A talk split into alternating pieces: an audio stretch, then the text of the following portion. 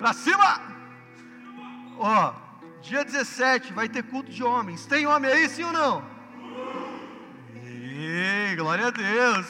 Aleluia. Maicon Santos vai estar conosco aqui, lá da comunidade de alcance. O Maicon é um amigo, alguém que nós amamos muito. E ele vai estar conosco aqui ministrando uma palavra específica para homem. Então é o dia que as irmãs não vêm, vêm só os homens. Mas eu dou um recado para as irmãs: irmãs, vocês não vêm no culto, mas vocês podem assistir em casa, que vai ser transmitido, para que depois vocês possam fazer o comparativo para ver se o maridão está colocando em prática aquilo que ele aprendeu ou não. Amém? Amém, meninos? Glória a Deus. Faz aquele comparativo, né? Puxa, ó. Aí você traz para o discipulado depois. Glória a Deus. Então, dia 17, culto de homens. E nós queríamos encorajar você a começar a fazer a sua inscrição pelo site, né? Entra lá no site da igreja, faz a sua inscrição. Essa semana vai ser lançado aí o aplicativo da igreja, glória a Deus por isso, amém? E aí você vai poder fazer a sua inscrição pelo aplicativo, vai poder ver os vídeos, os cultos da igreja, tudo através do aplicativo. Você vai baixar ele no seu celular e vai poder ter essa facilidade nas suas mãos. Mas faça aí a inscrição, né? não, não, não fique de fora. Quinta-feira agora às 20 horas temos culto, temos culto, né? Culto agora de quinta-feira foi uma benção. A pastora Raquel trouxe uma palavra aí para nós poderosa, nos encorajando, né, a realmente não duvidar e apenas crer naquilo que o Senhor tem para as nossas vidas. É, dia 24, é, sábado, vai ter o nosso segundo café de empreendedores. Amém? Dia 24, sábado, com o Léo da Grand Pix. Ali está o nosso site, ó, como ele ficou. Você pode depois entrar, dar uma olhada nele, ficou bem bacana. Né? Tem algumas coisas ali já para você poder estar tá bem bacana, bem moderno, bem dinâmico. Dá para você navegar tranquilo ali pelo nosso site. Dia 24, então, café de empreendedores. Não falte, não fique de fora. O primeiro café foi top, né? Nós ficamos impressionados com o que Deus falou conosco. E o Léo é um irmão, é cristão, é um grande empresário em Curitiba. Ele vai vir ministrar para nós aqui como é empreender à luz da palavra. Amém? Glória a Deus. Glória a Deus. Amém. Queridos, eu quero dar início ao ministério da palavra. Essa manhã eu falei, fiquei alguns dias fora e começo do, do mês passado conversei com o pessoal da diretoria da igreja, pedi para ficar fora. Nós entendemos que seria o melhor a se fazer. Fiquei, né, longe e por isso não ministrei. E eu quero dizer que eu estava com muita saudade de ministrar a palavra. Hoje de manhã, na hora de ministrar, durante algumas vezes, o Espírito do Senhor me pegou, me constrangeu, porque nós nascemos para adorar ao Senhor, amém? Você crê nisso? Você crê que você nasceu para adorar a Deus, amém? Nós nascemos para isso. Então, quando eu ministro, eu tenho o privilégio de exercer o meu chamado em Deus, aquilo que Deus me chamou para fazer. Então, nessa manhã, depois de alguns dias longe, tive o privilégio de poder voltar, estar com vocês e queria expressar minha alegria por ser igreja com vocês, minha gratidão por ter pessoas como vocês aqui na nossa igreja. Amém? Então vamos lá. Queria falar hoje sobre alguns princípios, algumas coisas que eu tenho como pilar na nossa vida, no nosso dia a dia, para que a gente possa ter aí uma vida bem sucedida na presença de Deus. Quero que vocês abram comigo no livro de Ruth. Caminha para lá, por favor. Ruth, o capítulo é o número 1. Glória a Deus. Ruth, capítulo 1, versículo de número 6. Amém? Todo mundo? Vamos lá? Ruth 1,6 diz assim: Noemi soube em Moabe que o Senhor havia abençoado o seu povo, dando-lhe boas colheitas. Então Noemi e suas noras se prepararam para deixar Moabe. Ela partiu com suas noras do lugar onde havia morado e seguiam e seguiram para a terra de Judá. A certa altura, porém, Noemi disse às suas noras: Voltem para a casa de suas mães. Que o Senhor recompense pelo amor que demonstraram por seus maridos e por mim. Que o Senhor abençoe com segurança de um novo casamento. Então deu-lhes um beijo de despedida E as três começaram a chorar em alta voz. Não, disseram elas, queremos ir, queremos ir com você para o seu povo. Noemi, porém, respondeu: Volte, minhas filhas, por que vocês viriam comigo? Acaso ainda poderei dar à luz a outros filhos que cresceriam e se tornariam seus maridos? Não, minhas filhas, voltem, pois sou velha demais para me casar outra vez, e mesmo que fosse possível eu me casar essa noite e ter filhos, o que aconteceria então? Vocês esperariam que eles crescessem, deixando assim de se casar com outro homem? Claro que não, minhas filhas. Essa situação é muito mais amarga para mim do que para vocês, pois o próprio Senhor está contra mim. Então choraram juntas mais uma vez. Orfa se despediu de sua sogra com um beijo, mas Ruth se apegou firmemente a Noemi. Senhor, obrigado. Obrigado por esse texto, obrigado pela tua palavra que é viva, é eficaz.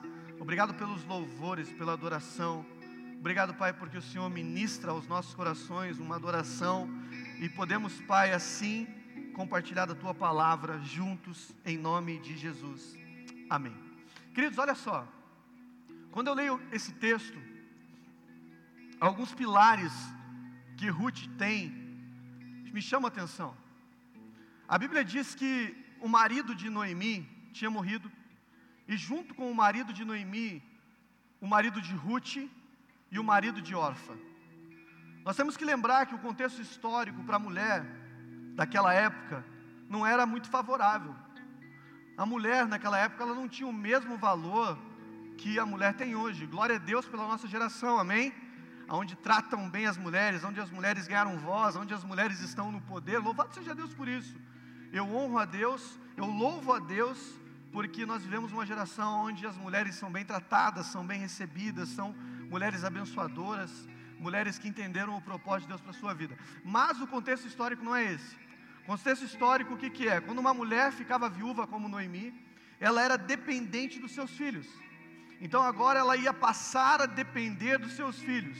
Porém, os seus filhos também tinham morrido. Então, quando nós olhamos para o contexto histórico dessas três viúvas, né, é algo muito triste, porque é mais ou menos como se a vida delas tivesse acabado ali né, era, era tradição que quando um marido morria, a irmã, a, a viúva casaria-se com um filho, é, com o irmão dele. Mas Noemi diz assim: ó, eu não tenho filhos.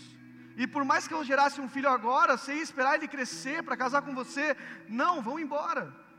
E a Bíblia diz que elas choram juntas ali, né? Eu fico imaginando ali o choro de um luto, o choro da perda, assim como muitos de nós passamos por esses dias né? Choramos a morte de pessoas que amamos, choramos a morte de amigos, choramos a morte de pessoas queridas, choramos a morte de ícones, né? Essa semana, pastor Eduardo, infelizmente foi recolhido, um homem que foi pioneiro na cidade de Curitiba, um homem que carregou o evangelho durante muito tempo, Eduardo Drujevski, da Igreja do Evangelho Quadrangular. E nós choramos a morte desses homens. Hoje o Paulo perdeu também uma pessoa que ele amava. Então, todos nós temos perdas e choramos a perda. E eu imagino um choro assim: um choro de luto, um choro de despedida, um choro de perda, um choro de dor, um choro de puxa vida, o que eu vou fazer agora? E elas choraram juntas ali, e órfã, a Bíblia diz que ela ouviu o conselho de sua, da sua sogra. Ela dá um beijinho ali na testa dela, em tom de despedida, e vai embora. E eu quero dizer para você que órfã não fez nada de errado. Não tem problema ir embora numa situação como essa. Não, ela, ela não cometeu um erro porque ela foi embora, até porque, biblicamente, ela era uma viúva, estava liberada para casar com alguém. Ela também tinha ali a permissão da sua sogra para ir embora e se casar com alguém. Então não havia nada que segurasse ela ali. Porém, eu não sei você, mas eu amo aquelas pessoas que estão dispostas a andar mais uma milha. Eu amo aquelas pessoas que estão dispostas, muitas vezes, a tirar a roupa do corpo para servir a outros.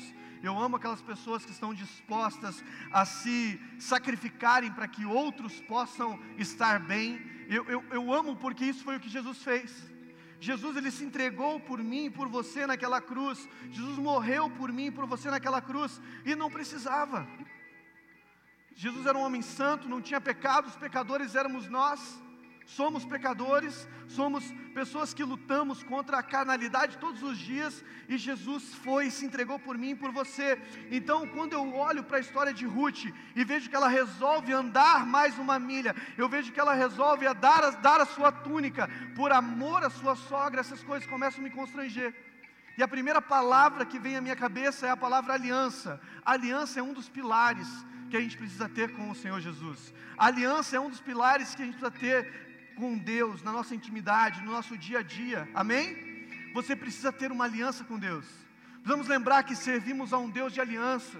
Vamos lembrar que servimos a um Deus de promessa. Sabe, eu, eu, gosto da palavra que diz assim: Eu sei que o meu redentor vive, eu sei que aquele que prometeu é fiel para cumprir, porque servimos a um Deus de alianças, amém?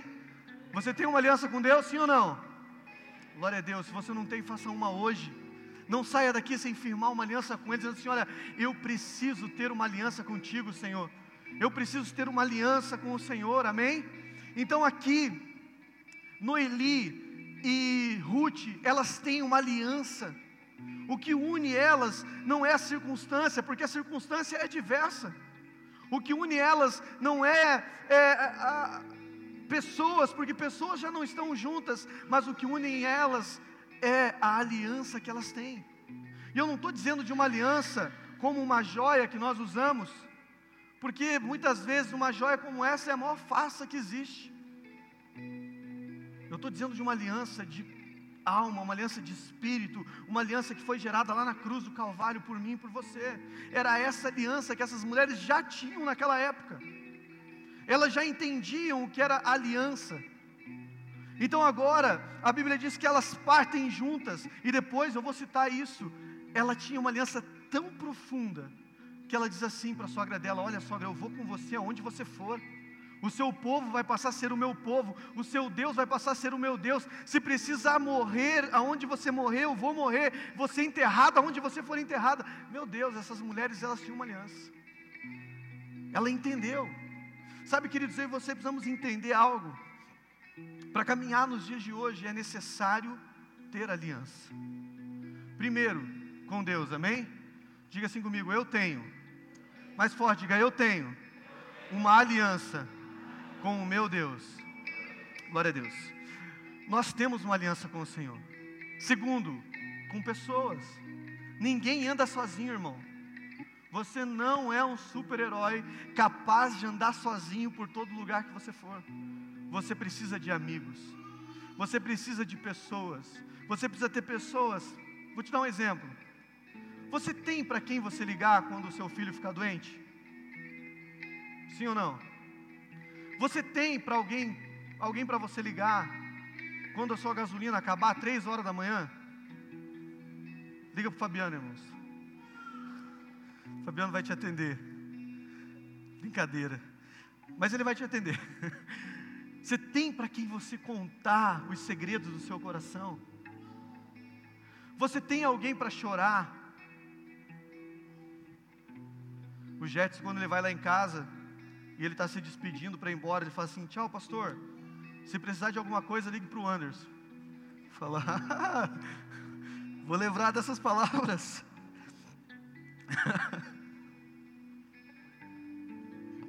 Você tem aliança com pessoas?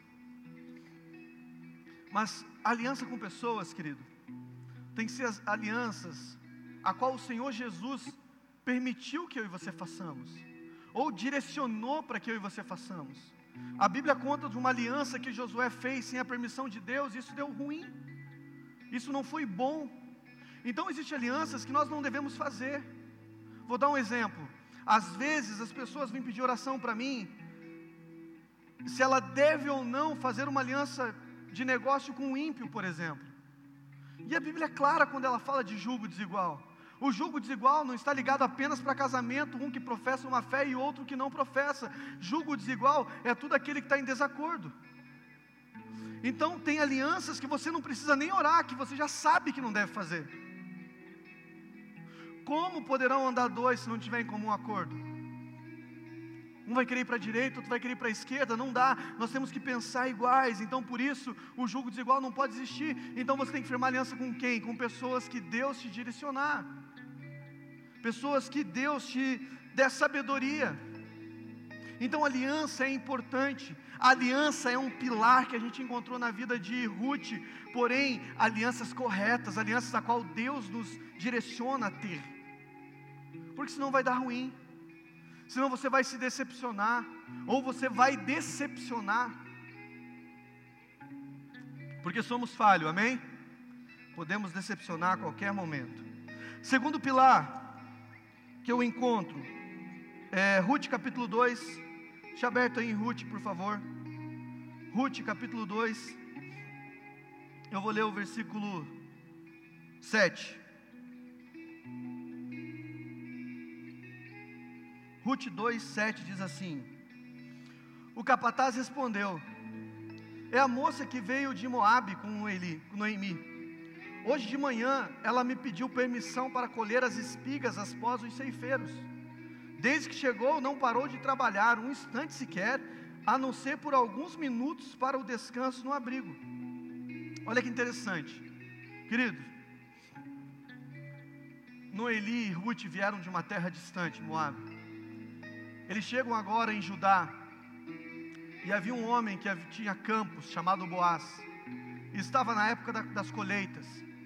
Havia um mandamento de Deus para que quando os, os homens que estavam colhendo começassem a fazer as colheitas, as espigas que fossem caindo na beira do caminho, eles não podiam recolher essas espigas, porque era justamente para que essas pessoas de uma classe econômica inferior viessem depois e pudessem recolher e gerar mantimento para suas vidas. Então era natural você ver algumas pessoas colhendo após os ceifeiros. Por quê? Porque as espigas que iam ficando no caminho já era para alimentar este de uma classe econômica mais é, inferior do que os outros.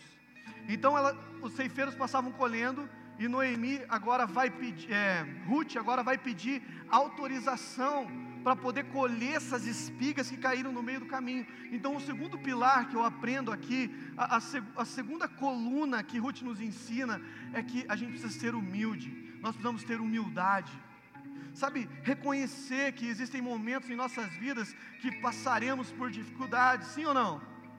Existem momentos na nossa vida, olha, vou contar um negócio para vocês. Existem momentos na nossa vida que 50 reais é para mistura da semana, certo? Quem aí fala mistura? Mistura, mistura é coisa nossa, né? Daqui, né? Mistura, né? É para proteína, para carne, para as coisas que a gente vai comprar durante a semana. 50 reais faz toda a diferença. Então a gente sabe que aquele cinquentão é tudo que a gente tem. Mas existem momentos na nossa vida que 50 reais fala assim, ah, é cinquentão. Né? Deixa, deixa para lá. Por quê? Porque existem momentos que a gente está em altos e outros em baixos financeiramente falando. E é comum isso acontecer, principalmente em tempos como que nós vivemos agora. Tenho visto nessa pandemia pessoas prosperarem pessoas crescerem, pessoas avançarem, pessoas serem promovidas, pessoas conseguirem aí é, trabalhos. Mas tenho visto alguns empresários chorando porque a, a sua, a, a, o seu empreendimento não está indo para frente. Tenho visto empresários passando é, dificuldade para pagar suas contas. Nós estamos num tempo difícil e é normal isso acontecer. O que não é normal, a soberba. O que não é normal, o orgulho o que não é no, normal é você não reconhecer que você está sujeito a passar por tempos difíceis. Então, Ruth, ela entende que é uma situação difícil e que agora ela vai ter que pedir para mendigar aquelas sementes.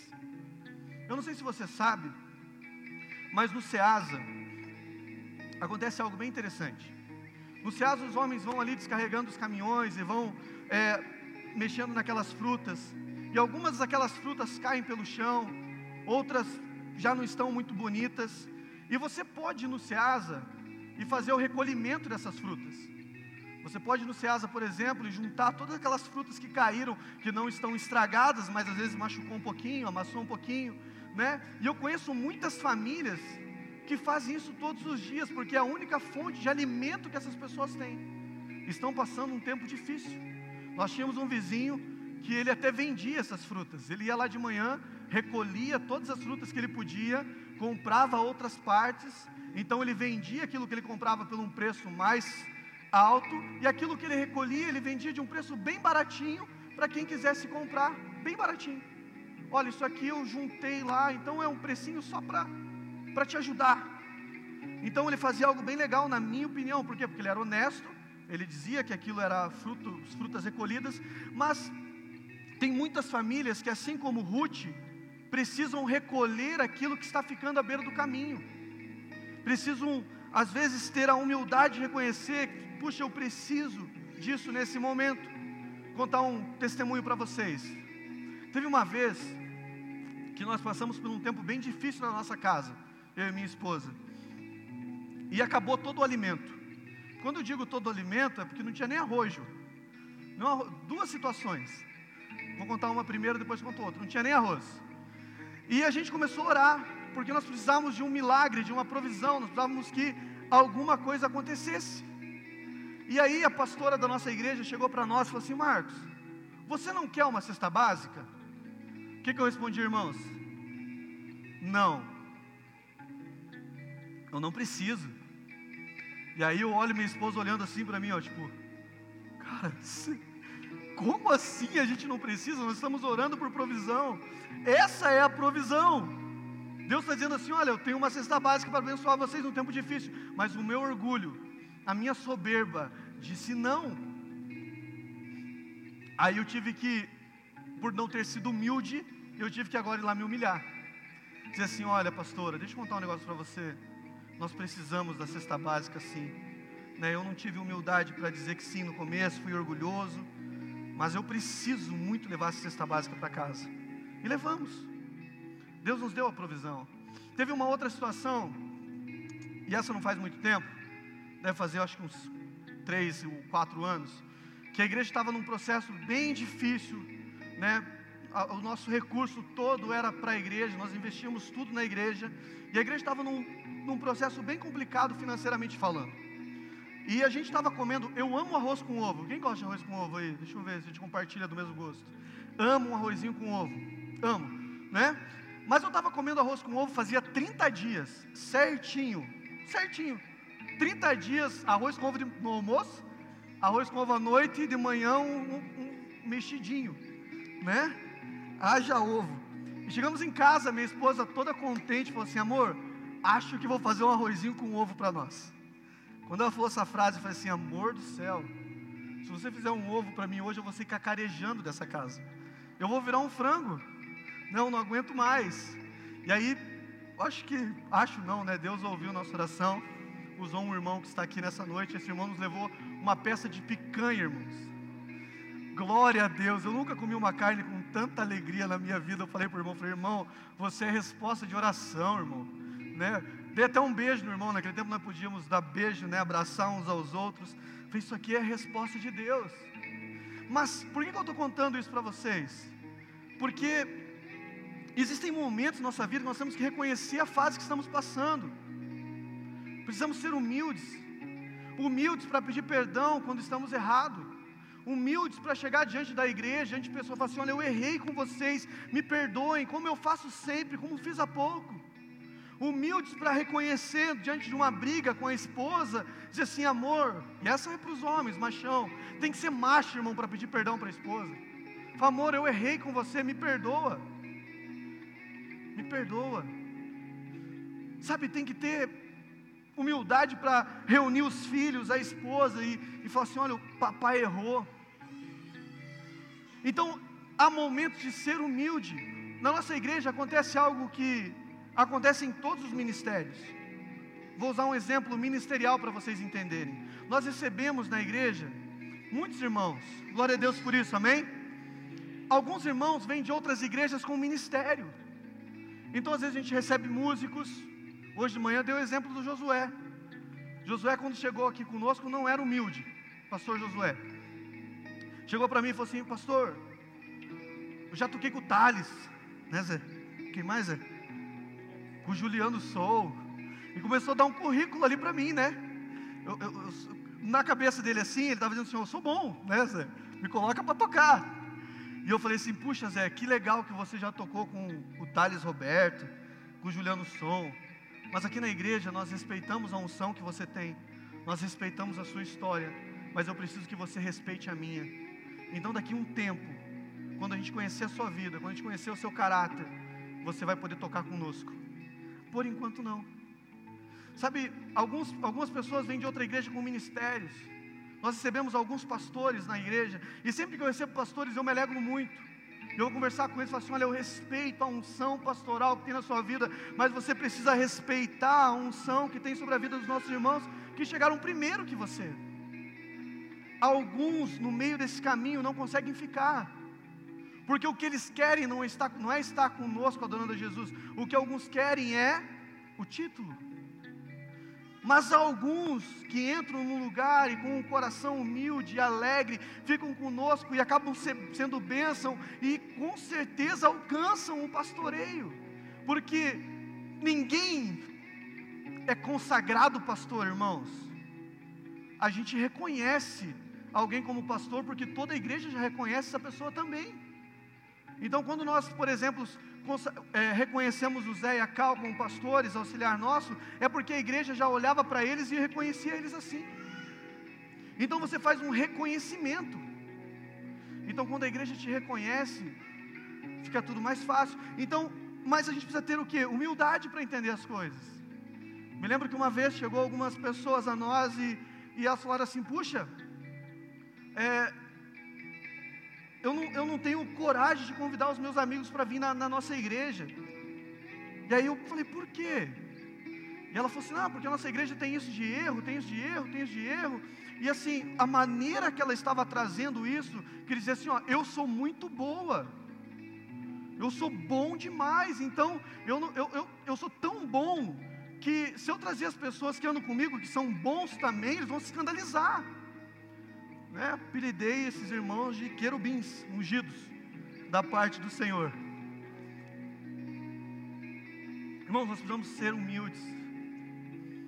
Sabe, às vezes você vai ser colocado numa célula, onde o líder de célula, quem sabe, tem menos entendimento que você, mas você precisa ser humilde, você precisa ajudar, você precisa colaborar com o crescimento daquele irmão porque foi exatamente para isso que Deus te chamou.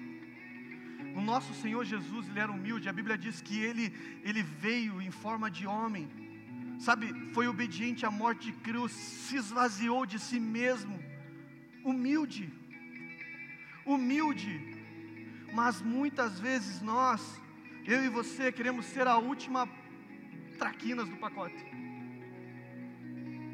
nós queremos ser os melhores, e você não tem nada de errado em você ser bom ou ser melhor do que alguém.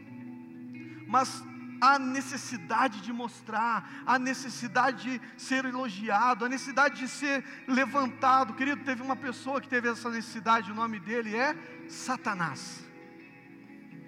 E ele caiu. Ele caiu. Então, seja você. Amém? Então, humildade é uma das colunas. Humildade é um pilar. É uma característica. Olha só. Significado de humildade: virtude caracterizada pela consciência das próprias limitações. É uma característica, humildade. E Jesus era humilde. Amém? Diga assim comigo: Eu sou. Bem forte, eu sou. Como Jesus. Humilde. Amém? Terceira característica, e essa é muito legal: lealdade. Ruth, ela era leal a Noemi. Porque aliança, irmãos, é diferente de lealdade. Uma aliança você pode quebrar uma aliança, sim ou não? Sim. Ok? Eu vejo pessoas quebrando aliança do matrimônio. Eu vejo pessoas quebrando aliança é, de trabalho. Eu vejo pessoas quebrando alianças de amizade. Eu vejo pessoas quebrando vários tipos de aliança. Então, aliança você pode quebrar, mas quem é leal jamais vai quebrar uma aliança. Quem entende o que significa a palavra lealdade é, é, ela é incapacitada, ela é impossibilitada ela não vai conseguir quebrar uma aliança. Porque lealdade está ligado a você. Olha só, eu vou, eu vou, eu vou, vou continuar lendo aqui para vocês entenderem. Vai comigo para o versículo 8 do capítulo 2. E você vai ver o que Boaz fala para Ruth. Olha o que Boaz fala para Ruth aqui, ó. Capítulo 2, versículo 8, Boaz diz assim: Boaz foi até Ruth e disse: Ouça, minha filha, quando for colher a espiga, fique conosco, não vá para nenhum outro campo. Faz só um parênteses aqui, querido, tudo que você precisa está no reino de Deus. Você não precisa procurar nada em outros campos. O Senhor Jesus tem tudo para a sua vida. Ele é o seu resgatador, Ele é o seu libertador, Ele é aquele que te faz viver, Ele é aquele que te faz sorrir, Ele é aquele que está junto com você em momentos tristes. Então você não precisa de nada de outros campos, amém? Não vá procurar nada em outros campos, fique por aqui. É isso que Boaz está dizendo para ela. É, vá a nenhum outro campo, acompanhe as moças que trabalhem para mim. Observe que parte do campo elas estão colhendo e vá atrás dela. Avise os homens para não avisei meus homens para não tratarem você mal. E quando tiver sede, sirva-se da água que os servos tiram do poço. Ruth se curvou diante dele com o rosto no chão e disse: O que fiz para merecer tanta bondade? Sou apenas estrangeira. Olha o que Boaz respondeu. Eu sei, respondeu Boaz, mas também sei tudo o que você fez por sua sogra desde a morte do seu marido, ouvi falar de como você deixou seu pai, sua mãe, a sua própria terra para viver aqui no meio de desconhecidos. Que o Senhor, o Deus de Israel, sobre cujas asas você veio se refugiar, o recompense ricamente pelo que você fez. O que Boaz está dizendo para ela? Está dizendo assim: Olha, eu sei que você é uma mulher leal. Eu sei da sua lealdade, a sua, a sua sogra porque pessoas leais, elas não abandonam outras pessoas em momentos de dificuldade. Pessoas leais, elas não, elas não vão embora na hora do sofrimento. Pessoas leais, elas caminham a segunda milha. Pessoas leais, elas tiram a roupa para outra pessoa usar. Pessoas leais, elas dão um alimento. Pessoas leais, elas têm características de lealdade. Então, o que Boaz está dizendo para ela assim: olha, eu sei que você é leal. Eu sei. Eu sei que você é leal. Eu sei quem você é. Eu já andei observando você. Eu te conheço já. Porque isso aqui é incrível. Eu te conheço porque a sua reputação chega primeiro que você. A sua reputação fala. Eu tenho visto a maneira que você trata a sua sogra eu tenho visto a maneira que você, como você age, eu, eu sei quem é você. Deixa eu te dizer algo. Boaz, ele era senhor, amém? Ele era um homem rico, um homem dono de campos, um homem com muitas posses, com muitas propriedades. Boaz, ele podia escolher qualquer mulher para se casar daquela terra. Num tempo onde casamentos eram arranjados, aonde, como eu disse, a mulher não tinha o valor que ela tem hoje. Ele podia casar com qualquer mulher, a mais bela, a mais formosa. Mas talvez a mulher mais bela e mais formosa não tivesse a característica que Ruth tinha. Ruth, ela tinha aliança. Ruth, ela era humilde e Ruth, ela era leal. Então, quando você procura procurar alguém para se casar, Procure alguém que tenha aliança. Procure alguém que seja humilde. E procure alguém que seja leal a você. Eu faz 15 anos que eu estou com a minha esposa, minha linda esposa. E tem uma palavra que define a minha esposa: cumplicidade, lealdade. Tudo que eu faço, ela é minha parceira. Você não vai me ver sem ela e você não vai ver ela sem eu. Parece até chato. Quando a gente vai, a gente está juntos o tempo todo porque nós somos leais um ao outro. E nada vai mudar isso. Sabe, então quando você procurar alguém, procure alguém com essa característica. Com essas características, porque não tem como errar. Boaz ainda define ela como uma mulher virtuosa. Boaz olha para ela e fala assim: Você é uma mulher virtuosa. E quando você lê Provérbios 31, a mulher virtuosa é algo extraordinário. Então Boaz olha para ela e fala assim: Você é a mulher virtuosa que Salomão estava descrevendo. É você. Eu sei que Salomão vai vir depois, tá, irmãos? Mas o Espírito Santo já estava ali, né, direcionando ele para dizer assim: Você é virtuosa. E depois Salomão escreve sobre a mulher virtuosa. Então, olha só. Fidelidade, aliança, humildade e lealdade. E por último, queridos, honra. Honra é o assunto preferido. Honra é o que eu mais gosto de falar. Tenho muitas palavras sobre honra. Mas quando eu olho, a Bíblia diz que Boaz ele, ele, ele virou ali o resgatador de Ruth. Naquele tempo, um homem ele precisava resgatar a viúva. Então, quando a mulher ficava viúva, ela tinha que se casar com o irmão do seu marido. Como Noemi não tinha irmão, um parente mais próximo tinha que fazer essa função. Então Boaz, ele tem uma estratégia, vai até o cara que seria resgatador, e diz assim: Olha, as terras estão assim, assim assado, né? E aí, uma estratégia de Deus, depois eu quero te encorajar a ler o livro de Ruth. São quatro capítulos, em 30 minutos você lê ele, para que você possa entender toda a história. E esse rapaz, então, quando descobre que ele teria que resgatar a viúva, ele fala: Não, eu não quero. Então ali Boaz fala: Então eu vou ser o resgatador. E aqui Boaz ele traz um, uma tipologia de Jesus Cristo, porque Jesus foi o nosso resgatador, amém? Ele resgatou você quando eu e você não tínhamos valor nenhum. Ele resgatou eu e você quando ninguém nos queria mais. Ele resgatou você quando nós não tínhamos, quando nós não éramos bem visto, bem quisto, quando a gente não era é, valorizado. E Ele nos resgatou, amém? Assim como Boaz resgatou essa mulher. Sabe, queridos, e por que que eu vejo honra na vida de Ruth? Porque depois que ela casou com Boaz, ela podia ter falado assim: Noemi, obrigado. Eu, eu já fiz mais do que a sua outra nora. Eu já andei a segunda, a terceira, a quarta milha com você.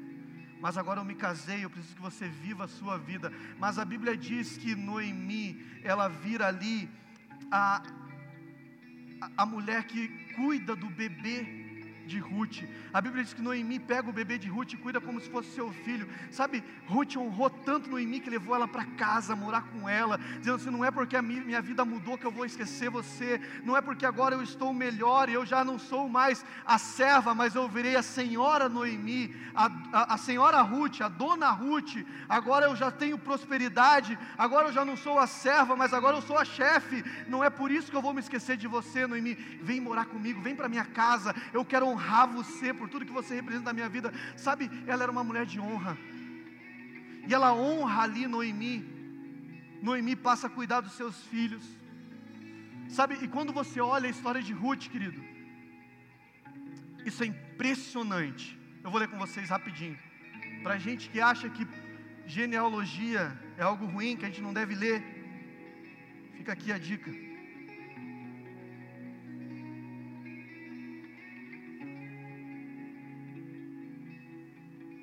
Ruth, capítulo 4. Vai lá no finalzinho do capítulo, a gente vai ver a genealogia. Diz assim, ó. É, versículo 16: Noemi pegou o bebê, anunciou-lhe junto, é, aninhou-lhe junto ao peito e passou a cuidar dele, como se fosse o seu filho. As mulheres da vizinhança disseram: Noemi tem um filho outra vez. É uma afirmação e lhe deram o nome de Obed. Obed foi o pai de Jessé, que foi pai de Davi. Quando você olha o filho de Ruth, ele está na genealogia de Davi, que está na genealogia de Jesus. Então você vê que através da vida de Ruth, você vai ver que lá na frente vai nascer o nosso Senhor, o Senhor Jesus Cristo. Sabe, assim como ela não desistiu, assim como ela honrou, assim como ela foi fiel, assim como ela foi leal, assim como ela foi humilde, eu queria te encorajar a ser nessa noite. Eu queria te encorajar a aclamar o Senhor Jesus Cristo, pedindo essas, essas características dentro de você. Eu queria te encorajar a orar, dizendo: Senhor, eu preciso disso, eu preciso. Sabe, mas eu queria também te encorajar a entender que existe um resgatador. Existe um resgatador. E Ele está neste lugar, amém? O nome dele é Jesus Cristo. Ele quer ser o resgatador de nossas almas. Queridos, eu não estou chamando você para uma vida chata, porque às vezes a gente pensa assim: puxa, ser cristão é tão chato. Irmãos, eu vivo o melhor da minha vida, eu vivo a plenitude de todas as áreas da minha vida. Eu, eu, eu tenho uma vida abundante na presença do Senhor Jesus. Eu me divirto com os meus amigos, eu me divirto com a minha esposa, eu me divirto com o meu filho, porque um dia o Senhor me resgatou, porque um dia o Senhor pegou a chave da, das mãos de Satanás, porque um dia o véu se rasgou, porque um dia ele morreu, mas ressuscitou. Hoje eu posso estar aqui, não pelas minhas ações, não pelas minhas boas obras, irmãos, porque eu sou pecador, mas apesar disso, apesar dos meus erros, apesar das minhas falhas, o Senhor nos usa, apesar daquilo que às vezes foge do controle, porque a gente gosta de ter as coisas sob controle, sim ou não? Sim.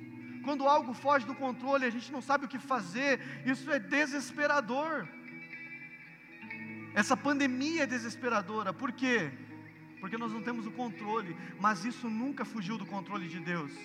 Tenho falado desde o começo que a pandemia, o Covid, essas coisas são novidades para nós, mas para o Senhor não. Isso estava no calendário de Deus. E eu estou naquela, irmão. Eu estou naquela, os nossos queridos que foram recolhidos, eu estou naquela que o livro de Hebreus fala: esse mundo não os merecia, por isso o Senhor tomou para si. Amém? Amém, queridos? Então nós precisamos entender que há um resgatador, que há um Senhor que morreu por nós e ressuscitou por nós. E eu preciso entregar minha vida para Ele. Eu queria que você ficasse de pé nessa noite. Queria chamar os nossos irmãos para louvar. Se puder apagar as luzes para nós. Sabe, irmãos, meu desejo não é trazer convencimento a você a nada, porque quem convence é o Espírito. Quem convence é o Espírito Santo. Mas o desejo do meu coração é que de alguma forma você entenda que se você não tem alguns desses pilares dentro de você, você precisa hoje pedir para Ele. Você precisa hoje pedir para Ele. Sabe, restaura aí o seu casamento, restaura aí a sua família, restaura a sua casa, restaura o seu ministério, Seja humilde para pedir perdão. Seja humilde para reconhecer erros. Seja humilde, seja humilde. Seja leal. Sabe, eu sou leal aos meus pastores. Há um manto profético sobre a nossa casa, sobre a nossa vida, que vem dos meus pastores. E eu sou leal a eles. Pastor Anderson, pastor Avanuso, da comunidade Alcance Curitiba, são os nossos pastores, e eu sou leal a eles.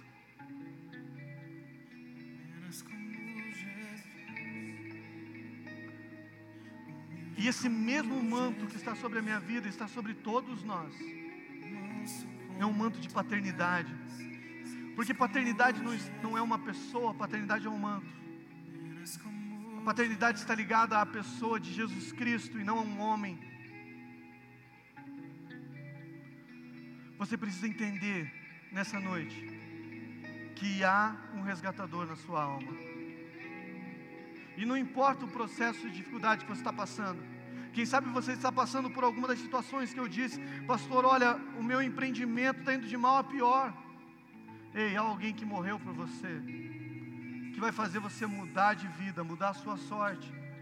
Eu não estou fazendo igual algumas igrejas, não, irmãos, que diz para você aceitar Jesus e, e todas as suas dificuldades vão acabar. É mentira, viu? Mentiram, viu? Porque quando nós entendemos o que Jesus disse, no mundo vocês terão aflições, mas tenham um bom ânimo, porque eu venci. Ele está dizendo que tudo o que acontece nessa vida é passageiro, vai acabar. O que estamos passando hoje, essa doença, essa enfermidade, vai acabar. Deixa eu repetir para você entender: o que estamos passando hoje vai acabar. Nós vamos viver livre disso, amém? Porque tudo é passageiro. Tudo é passageiro, menos as palavras do Senhor porque essas são palavras que trazem vida, são palavras que trazem a eternidade. Quando pregamos que nós precisamos ter aliança, são palavras que trazem vidas. Quando pregamos que precisamos ser humildes, são palavras de vida. Quando pregamos que precisamos ser leais, são palavras de vida. Quando pregamos que precisamos honrar pessoas, é porque o nosso Jesus honra pessoas. Sabe, essa mulher, ela teve essas características e ela saiu do lugar de serva para um lugar de senhora. Porque aqueles que se humilham, aqueles que são humildes, lá na frente serão exaltados pelo próprio Senhor. Está na palavra de Deus. Então você precisa o que? Entender que não depende mais de você, sabe, não depende mais do Senhor, Ele já fez, só depende de você. O Senhor já fez. Ele não vai morrer de novo por mim, por você, ele já morreu. E ele já ressuscitou. Ele já te resgatou para que você pudesse ter vida. E a palavra fala em vida abundante. Quantos podem dizer que têm vivido abundantemente? Sabe o que é abundante, querido? A Bíblia diz que o melhor dessa terra está separado para você. O melhor dessa terra está separado para a sua vida, para a sua família.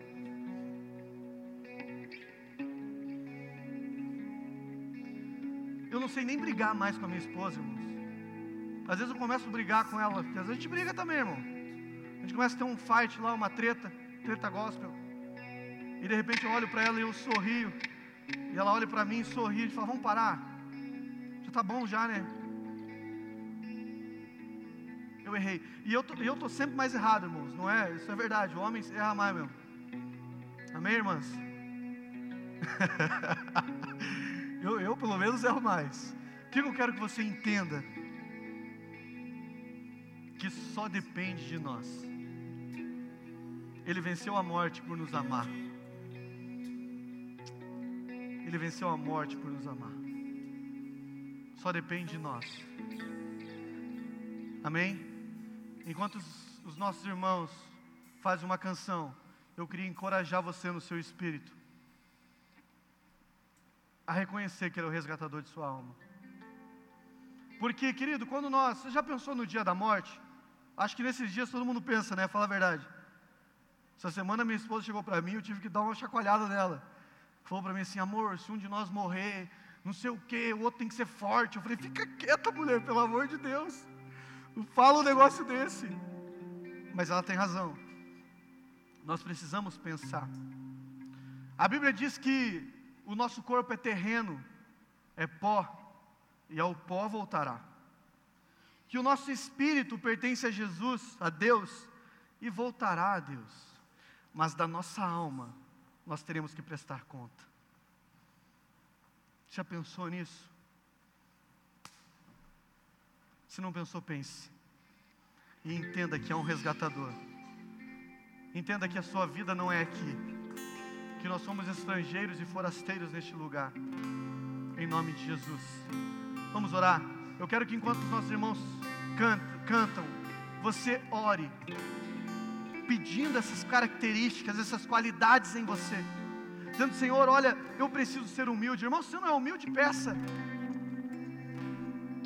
Seja humilde para pedir humildade.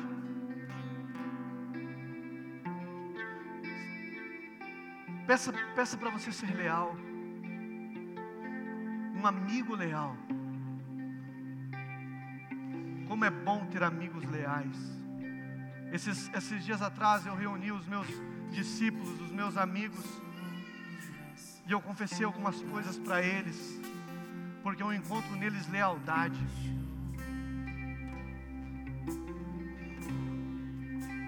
Como é bom ter pessoas que nos honram, mas como é bom honrar pessoas. Comece a pedir essas qualidades. Feche teus olhos se você puder. E comece a pedir essas qualidades. Essa é uma hora de orar.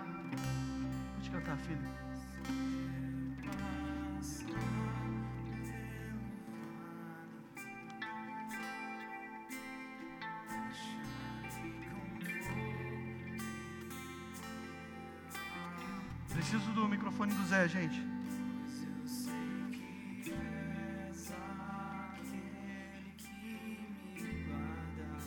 Aí, querido.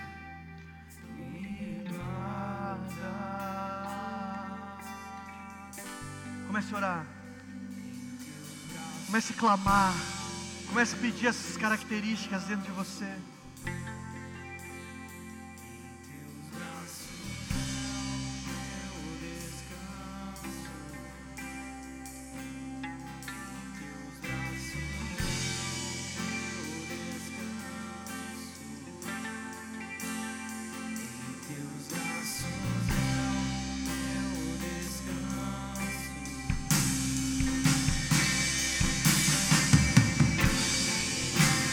Você precisa nessa noite entregar sua vida verdadeiramente a esse resgatador, faça isso agora. Essa é a hora de você dizer assim: Olha, eu quero entregar a minha vida para o Senhor Jesus.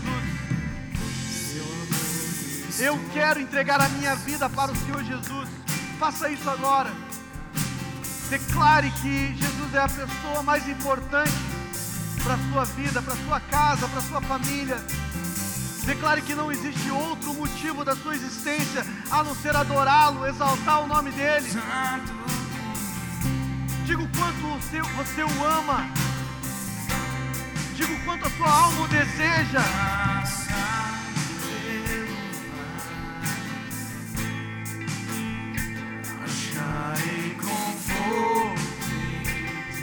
Sim, Deus.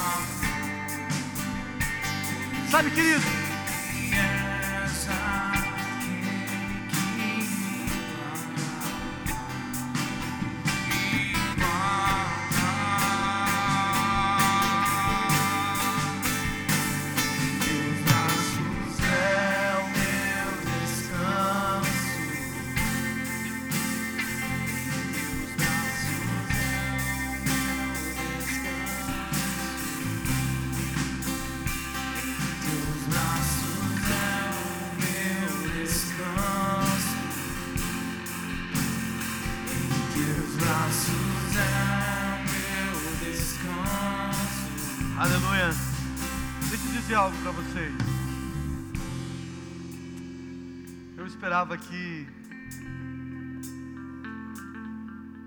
Um arrependimento genuíno em nós nessa noite. Porque muitas vezes faltou todas essas características de nós. E nós devíamos estar lamentando, chorando, pranteando na presença de Deus. Mas nós mal cantamos. Nós vamos fazer de novo e nós vamos fazer melhor do que fizemos agora. Isso não é para mim, querido, isso não é para me comover. E o que eu estou falando não é para te constranger, é para fazer você refletir na presença do Senhor. Amém? Vamos orar de novo, verdadeiramente. Por favor.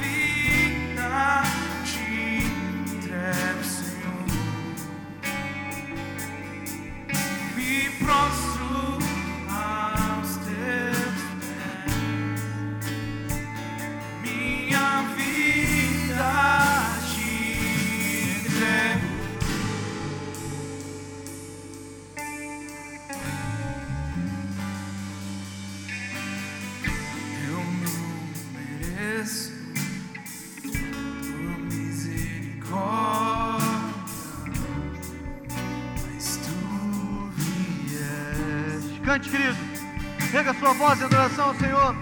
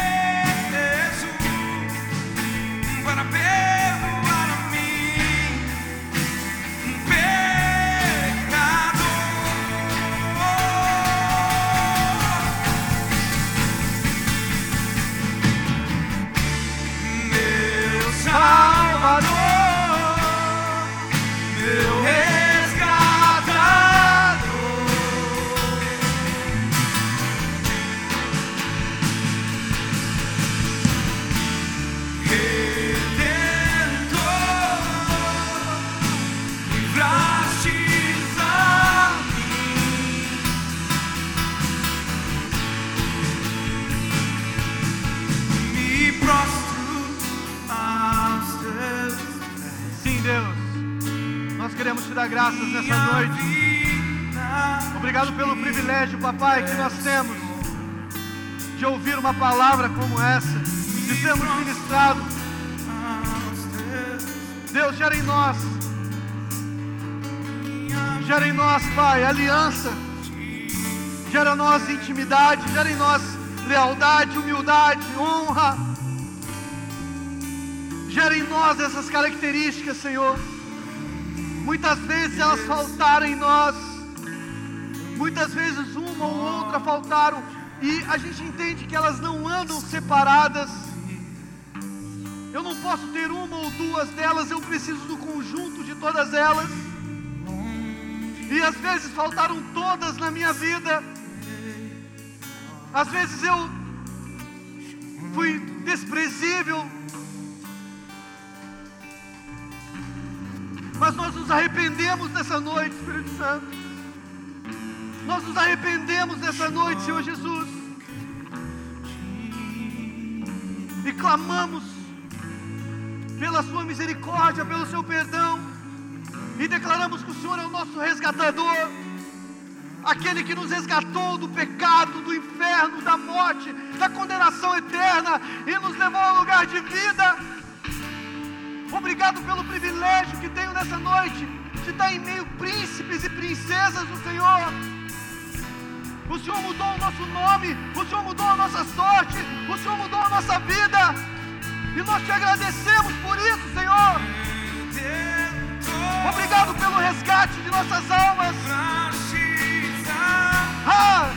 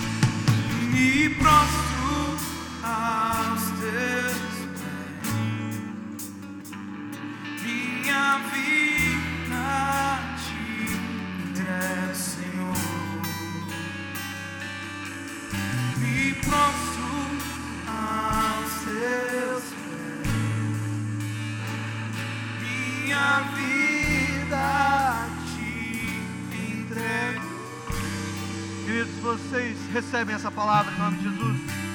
Então aplauda Ele bem forte.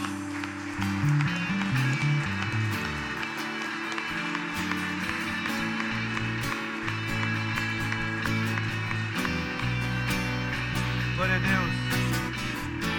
Queria aproveitar, dar os parabéns para minha discípula. Está de aniversário hoje, Mari. Que Deus abençoe sua vida em nome de Jesus.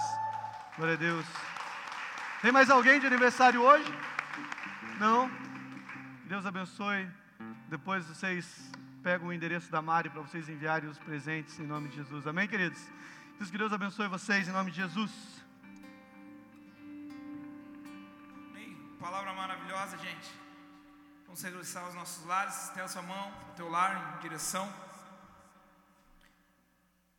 Que essa palavra possa ser enraizada dentro do seu coração. Hoje eu mandei uma mensagem para o pastor e antes de rapidinho, gente, só para complementar aqui, eu e eu realmente me senti atraído pela presença de Deus. E eu acredito que você foi tocado neste lugar. Eu acredito que você foi curado neste lugar. Eu acredito que quando você entrou neste lugar, assim como eu, algum tempo atrás, eu estava muito ferido, eu estava com o coração totalmente abatido. Mas quando nós ouvimos a palavra de Deus, quando nós somos acompanhados, quando tem alguém para nos ajudar, quando tem alguém para nos auxiliar, é necessário que nós possamos dar honra. Sim, andar junto. E muitas das vezes a gente olha e fala: puxa vida, eu não aguento né, sozinho, nós temos falhas, daí nós olhamos talvez para os nossos discipuladores, para os nossos, né, para os nossos líderes e achamos um monte de coisa, erros na igreja, tantas coisas. Rapidinho, gente, só para eu concluir aqui, tá? E eu voltei para casa orando, cheguei em casa, ah, falei com a minha esposa, com a Cal, sobre esta palavra, o quão é importante a gente entender o lugar que nós estamos e aonde é que você quer chegar em Cristo Jesus. Aonde que é que você quer chegar? Como o pastor falou hoje, almeje aquilo que é de Deus para a sua vida. Eu não almejava estar num altar, eu só queria tocar, só queria cantar. Eu não almejava ser um pastor, nunca almejei na minha vida, nunca. Mas um título, como o pastor falou, é reconhecido pelas pessoas através das nossas vidas, como a nossa vida é. E todas as pessoas conhecem as nossas vidas, conhecem a mim, conhecem a você. O que eu estou dizendo para você é aonde você quer ir, aonde você quer chegar com tudo isso que Deus deu para você, uma oportunidade de você crescer, uma oportunidade de você crescer em família, crescer, sabe? Hoje eu olho para minha esposa, eu respeito a minha esposa. Muitas das vezes acontecem alguns atritos, mas nós nos respeitamos, como o pastor falou. Nós olhamos um para o rosto do outro, pedimos perdão. Hoje mesmo um discípulo meu, eu falei para um discípulo, eu te amo. Eu amo você. Entenda que muitas das vezes nós puxamos às vezes, né, ali a cordinha para que você entre neste lugar, para que nós possamos entrar neste lugar de honra. A honra, ela precede todo entendimento, toda sabedoria, e ela precede o que? A humildade precede, a humildade. Se nós não tivéssemos humildade no nosso coração, eu e você, talvez nós estaríamos tanto orgulhosos, como o pastor falou aqui, que o nosso coração, Deus olharia para nós e nós se, parecia, se pareceríamos, muitas das vezes, como Satanás. E eu quero dizer para você: você foi escolhido, você foi chamado por cabeça e não por cauda. Se você está aqui hoje, honra a Deus, honra ao Senhor. Faça valer a pena a sua vida. Faça valer a pena aquilo que Deus, Deus te deu o seu coração. Para que você saia daqui impactado muito mais. Amém, gente? Quantos creem? Digam amém. Digam glória a Deus. Olha para o teu irmão e diga assim: Eu quero ser como Jesus. Eu quero ser como Jesus. Simples, humilde como Jesus. Estenda sua mão ao seu lado. Espírito Santo de Deus, obrigado, Deus, por esta casa. Obrigado pelo teu amor. Obrigado por todas as pessoas que estão aqui, Jesus. E por onde nós andarmos, onde nós pisarmos nossos pés, a tua palavra diz que ali abençoado será. Não importa o lugar onde nós estejamos, importa que nós estejamos com o seu coração, Deus, e os nossos olhos fitados aos seus. Em nome de Jesus, nos leva ao regresso ao lar, nos livra de todo mal. Que o grande amor de Deus, que a, graça, que a graça do nosso Pai, a mais doce consolação e comunhão do Espírito Santo de Deus seja com todos. Vão em paz, gente. Que Deus abençoe. Um ótimo domingo a todos. Que o Espírito Santo de Deus seja reconhecido em toda a nossa vida. Amém.